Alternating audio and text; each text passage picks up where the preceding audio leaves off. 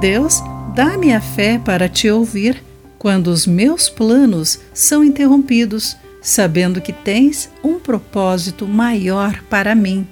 Olá, querido amigo do Pão Diário, bem-vindo à nossa mensagem de esperança e encorajamento do dia. Hoje vou ler o texto de Leslie Kahl, com o título Planos Interrompidos. Os planos de ser fonoaudióloga terminaram quando um estágio revelou que o trabalho era desafiador demais para Jane. Depois disso, ela teve a oportunidade de escrever para uma revista. Ela jamais se vira como autora, mas anos depois defendia as famílias necessitadas com seus textos.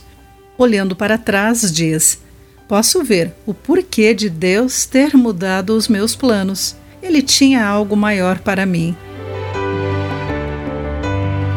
A Bíblia relata sobre muitos planos interrompidos.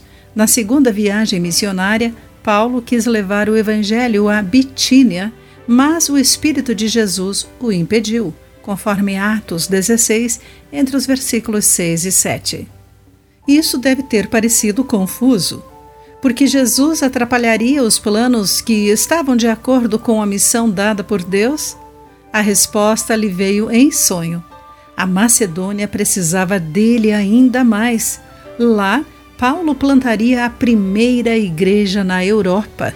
Salomão também observou: é da natureza humana fazer planos, mas o propósito do Senhor prevalecerá, de acordo com Provérbios capítulo 19, versículo 21. É sensato fazer planos. Um conhecido ditado diz: se não planejar, o plano falhará. Mas os planos de Deus podem interromper os nossos. Nosso desafio é ouvir e obedecer, sabendo que podemos confiar em Deus. Se nos submetermos à Sua vontade, nos adequaremos ao seu propósito para a nossa vida. À medida que continuamos a fazer planos, podemos experimentar uma reviravolta, planejar e ouvir os dele. Querido amigo, como você pode submeter os seus planos a Deus hoje e ouvir os dele? Pense sobre isso.